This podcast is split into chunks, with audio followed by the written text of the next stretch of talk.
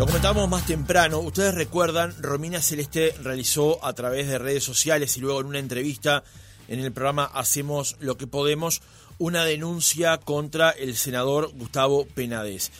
A partir de allí, esa denuncia no se radicó directamente en la justicia, sino que la Fiscalía emitió un comunicado en el que sostuvo que a partir de la denuncia pública en los últimos días sobre un presunto caso de retribución a menores para realizar actos sexuales, el fiscal de corte envió el asunto para que se asigne un equipo fiscal que investigue el tema. La primera instancia sobre esa investigación ocurrió en las últimas horas, cuando la fiscal Gione recibió justamente a Romina Celeste y a su representante legal, la doctora Soledad Suárez, que está en línea con nosotros.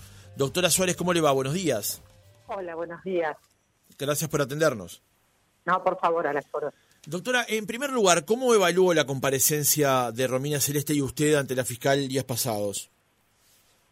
La evalúo positivamente porque, como dije a la salida, entiendo que, que se escucha a la víctima con las debidas garantías y respetando los derechos de la misma, especialmente evitando la revictimización lo más que se pueda, está relacionado, además de con actividad investigativa, con el derecho de acceso a la justicia.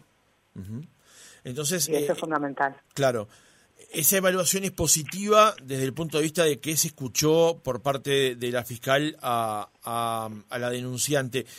Eh, a partir de allí, de esa, de esa presentación ante la fiscal, doctora, ¿Qué escenarios se abren ahora?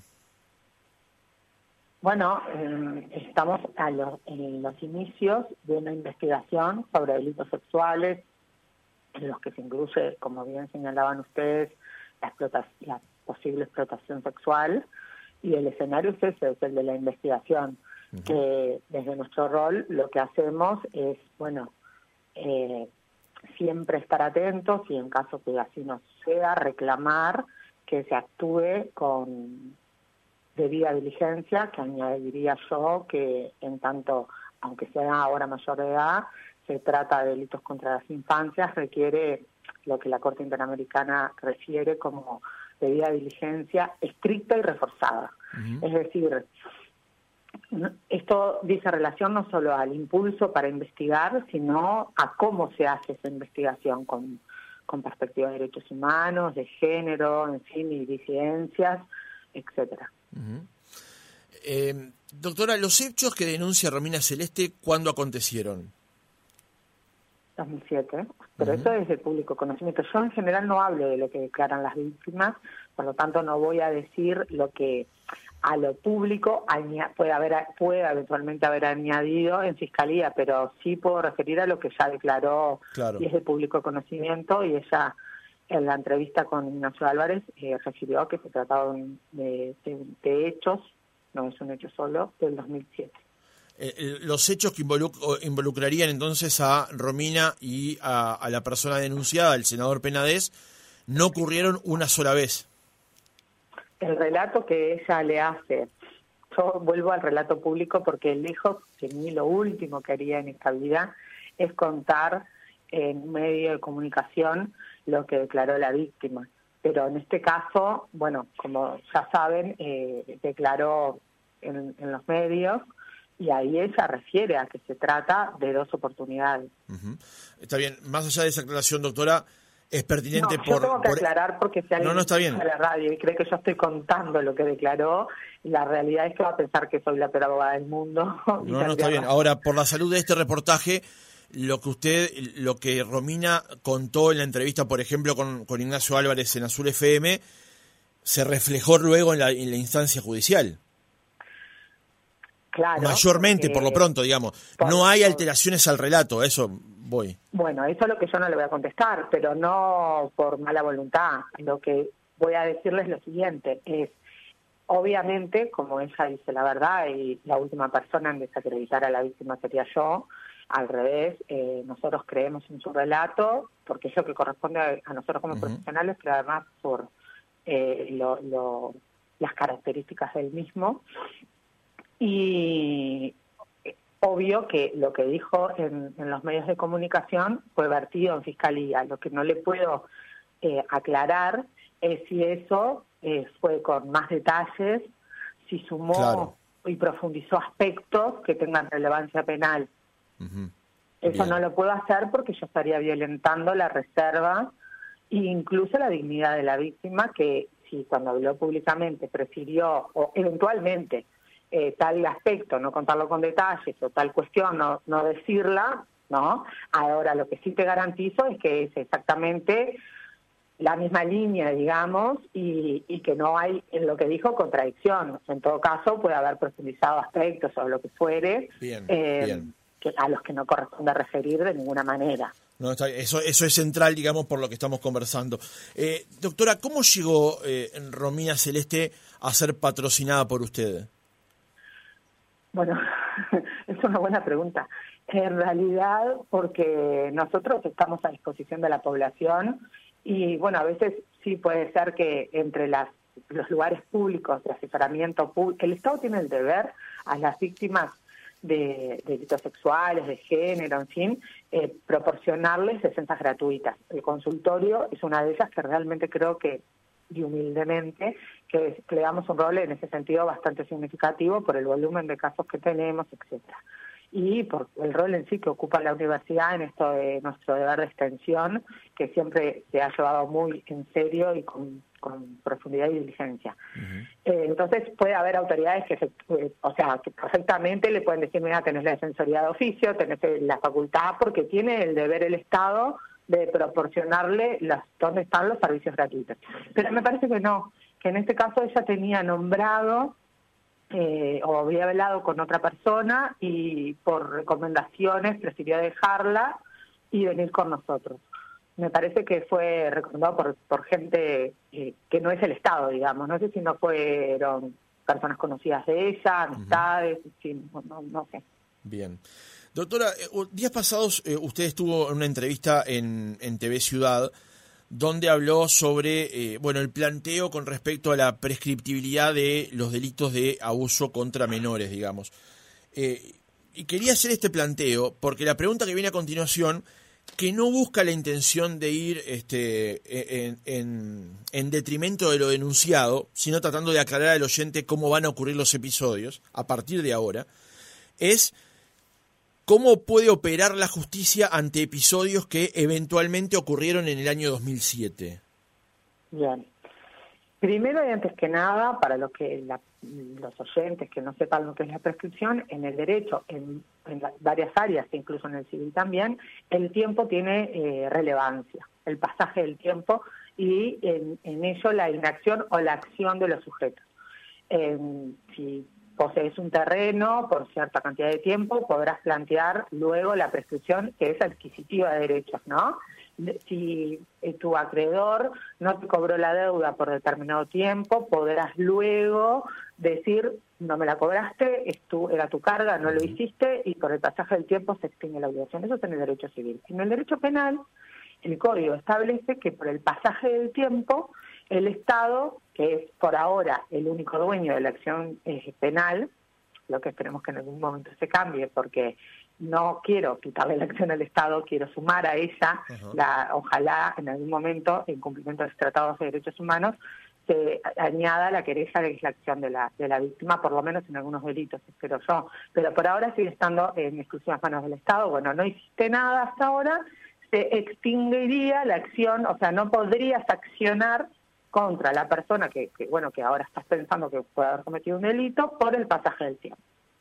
Lo primero que hay que preguntarse es, ¿podemos decir que hay un no hacer efectivo o una indiferencia del Estado con relación a esa persecución cuando estamos adelante de un niño, niña o adolescente? Que tal vez su abusador fue su padre, por poner el ejemplo de los más comunes, ¿no? Eh, el padrastro, el abuelo, la pareja, bueno, el padrastro, la pareja de la madre, eh, bueno, puede haber estado en eso también, eh, incluida la madre también, o la madre también este, promover ese silencio por necesidad, complicidad, lo que fuera. Podemos decirle, que bueno, lo lamento, mira, eh, ya empezaba a correr la... O, como me ha pasado en el consultorio, que yo comentaba el otro día, son de los casos más difíciles cuando son un hermano con el otro, porque los padres quedan en una disyuntiva y en una crisis emocional enorme. O sea, es un hijo abusando del otro hijo, ¿no? Más allá de los géneros. Entonces, eh, eh, podemos dejar a ese sujeto, a esa persona, niño, niño, adolescente, eh, sin derecho a la investigación, sanción, o juicio y sanción, porque los adultos que estaban involucrados no hicieron nada, o porque no pudo hablar porque ni siquiera entendía lo que le pasaba mira, en el derecho romano ya viene desde siglos y siglos y siglos que a la persona justamente impedida no le corre término. Es decir, si, si no podías plantear algo porque, no sé, te llegó un cedulón y estabas internado, eh, te estaban operando y en tu casa no había nadie, el, vamos al juzgado y llevamos este, todos los certificados y el plazo te empieza a contar de que te enteraste. Claro. Ahí está explicado, doctora. Los delitos sexuales que contra niños, niños y adolescentes que hieren la naturaleza humana o no. Estoy diciendo algo equivocado. Hiere lo que es la esencia del ser humano. ¿Vamos a tener una conducta distinta? La verdad que sería absurdo. Eso por poner algo de sentido común, aunque son principios del derecho. Pero después tenés tratados internacionales varios, la Convención de Derechos del Niño, la, la Convención Interamericana, etcétera, que nos hablan del deber del Estado de investigar, tomar todas las, sancionar, etcétera, tomar todas las, todas las medidas. Ahora, si el Estado mantiene una norma y en base a esa norma no cumple con esos deberes, responderá el Estado. Alguien va a responder. Entonces yo lo que digo es, revisemos la jurisprudencia que están diciendo los jueces, nacionales e internacionales y que dicen las cortes internacionales también. Entonces yo citaba a TV Ciudad que ese mismo día en Córdoba Argentina, se hay una sentencia extremadamente bien fundada, porque les pasa un poco lo mismo que a nosotros, tienen normas pero son posteriores a los hechos, como pasa con lo de Romina, que establecen que eh, no corre la prescripción. Quizá los fundamentos son, bueno, interesantísimos de leer, pero imagínate que acá no los podemos hablar, Por además que muchos de ellos tienen carácter muy técnico. Claro, ahora, he explicado ya lo de la prescriptibilidad en el, o, su posición, lo que es muy atendible con respecto al tema de la prescriptibilidad. ¿Cómo operan los episodios a partir de ahora tomando eso como punto de partida? Tomamos eso como punto de partida porque decimos, está perfecto que más allá de, de, de que es un caso que plantea estar del 2007, se haya abierto una investigación de oficio. Eso está perfectísimo. Bien, y te pongo de ejemplo, por, por lo contrario ocurrió en Argentina con Jay Mamón, que eh, se cerró sin investigar porque los, un tema de cómputo no funciona con un tema de cómputo. Tenés que investigar, aún sosteniendo la posición clásica, de decir, bueno, esto se rige por la prescripción a la vieja usanza. Tenés que investigar. ¿Por qué? ¿Por qué hay que investigar igual? Por el derecho de acceso a la justicia, bien, porque es deber del Estado, bien, pero además, si te apegas a la posición más clásica, tenés la posibilidad de que esté interrumpida la prescripción por nuevos delitos. Ajá. Y acá eso adquiere especial significación. Ahí va, expliquemos eso, por eso es central en, la explicación, doctora. Eh, la, prescriptibilidad puede eventualmente eh, modificarse el, el, concepto, digamos, en función de nuevas denuncias. Es decir, más allá que tengamos varias bibliotecas, como les gusta decir a, la gente, para entender esto de las discusiones que hay a nivel jurídico, dejando eso de lado, que a mí me parece de gran valía y muy importante que se instale en la opinión pública el poder debatir sobre esas cuestiones, eh, también sé que son técnicas y pueden resultar un poco difíciles a veces con los pocos tiempos que tenemos para explicarlas en los medios, dejando eso de lado, que es re importante, insisto, tener, y siguiendo las líneas clásicas de las posturas más, más antiguas, digamos, si me permiten la expresión, tenemos que verse de interrupción. Es decir, si se cometió un nuevo delito, eso vuelve a cero, el plazo. Ibas por el año 8 y se convierte un delito y vuelves a cero. Se interrumpe.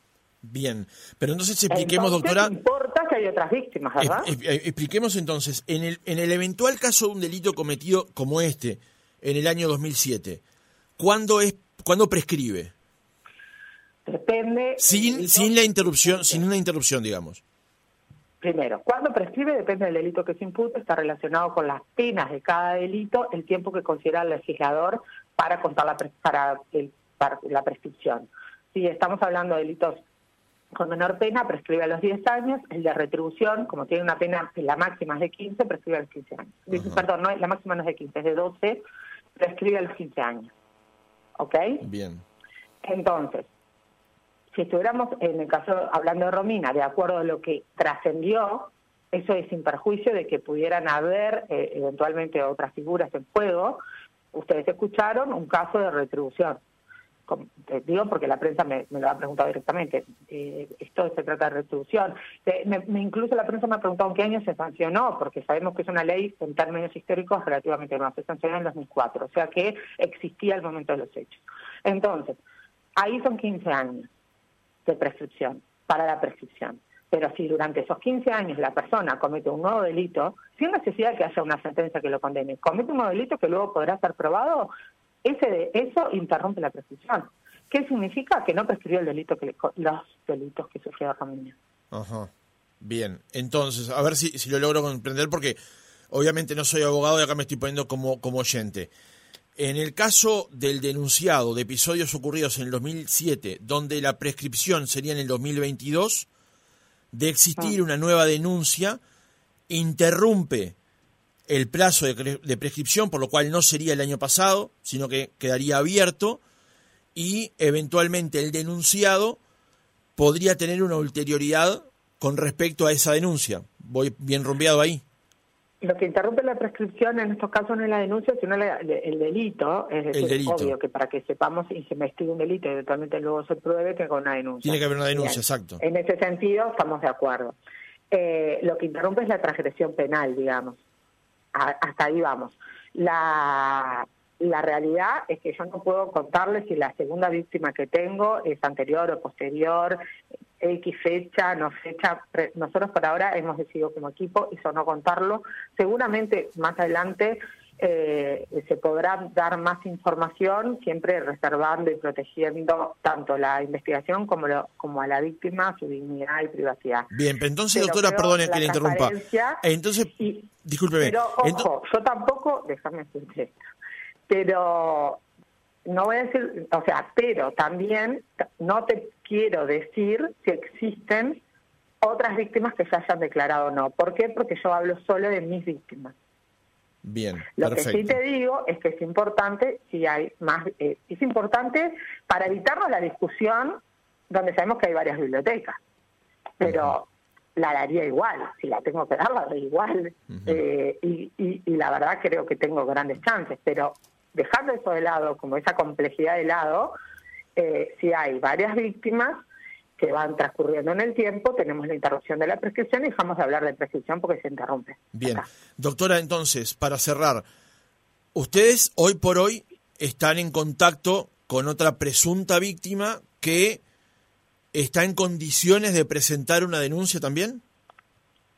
Nosotros estamos en contacto con una víctima, no una presunta víctima, porque si querés te nombro las normas que dicen que no se refiere así a la víctima, pero para no ser tediosa te voy a decir que hay una declaración de las Naciones Unidas y eh, la cumbre judicial, o sea, la reunión de los jueces iberoamericanos que estableció una carta también, y podemos citar también las reglas de Brasilia, que es el acceso a la justicia, refieren al acceso a la justicia, todas dicen que se dice víctima desde la primera hora.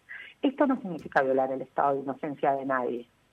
Significa asignar un estatuto a una persona más allá de que se logre luego condenar, porque si no, por ejemplo, en los casos por ponerte algo bien extremo, en los casos de donde hay desaparecidos, de la dictadura, etcétera, que no podemos, que muchos de ellos se han demorado muchos años en esclarecer y algunos siguen, este, bueno, se sigue investigando que no les decimos víctimas porque no hay condena o porque no sabemos bien quién fue.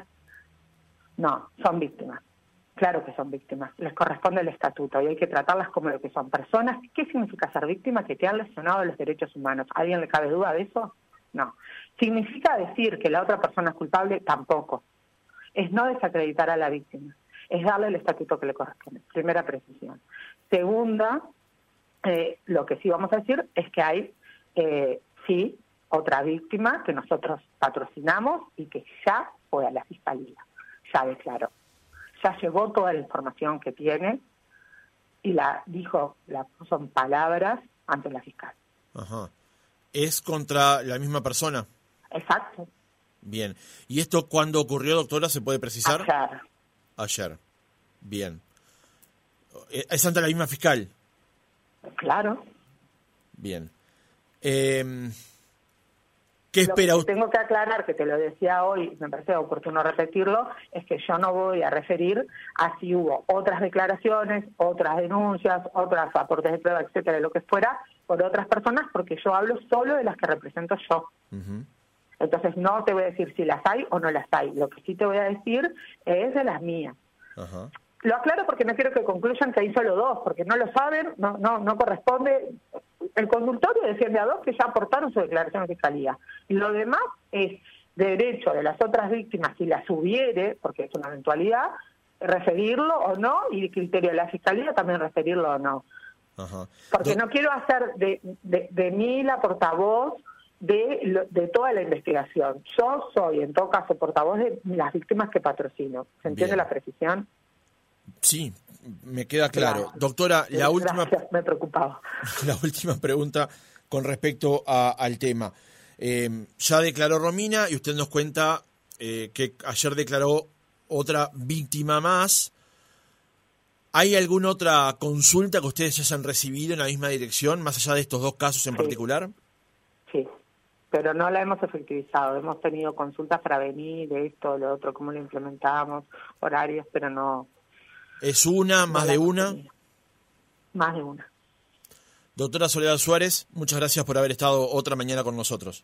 Le pido disculpas que hay datos que no le puedo dar. No, entiendo, yo le pregunto, usted responde. Muchas gracias. Gracias. Chao, chao.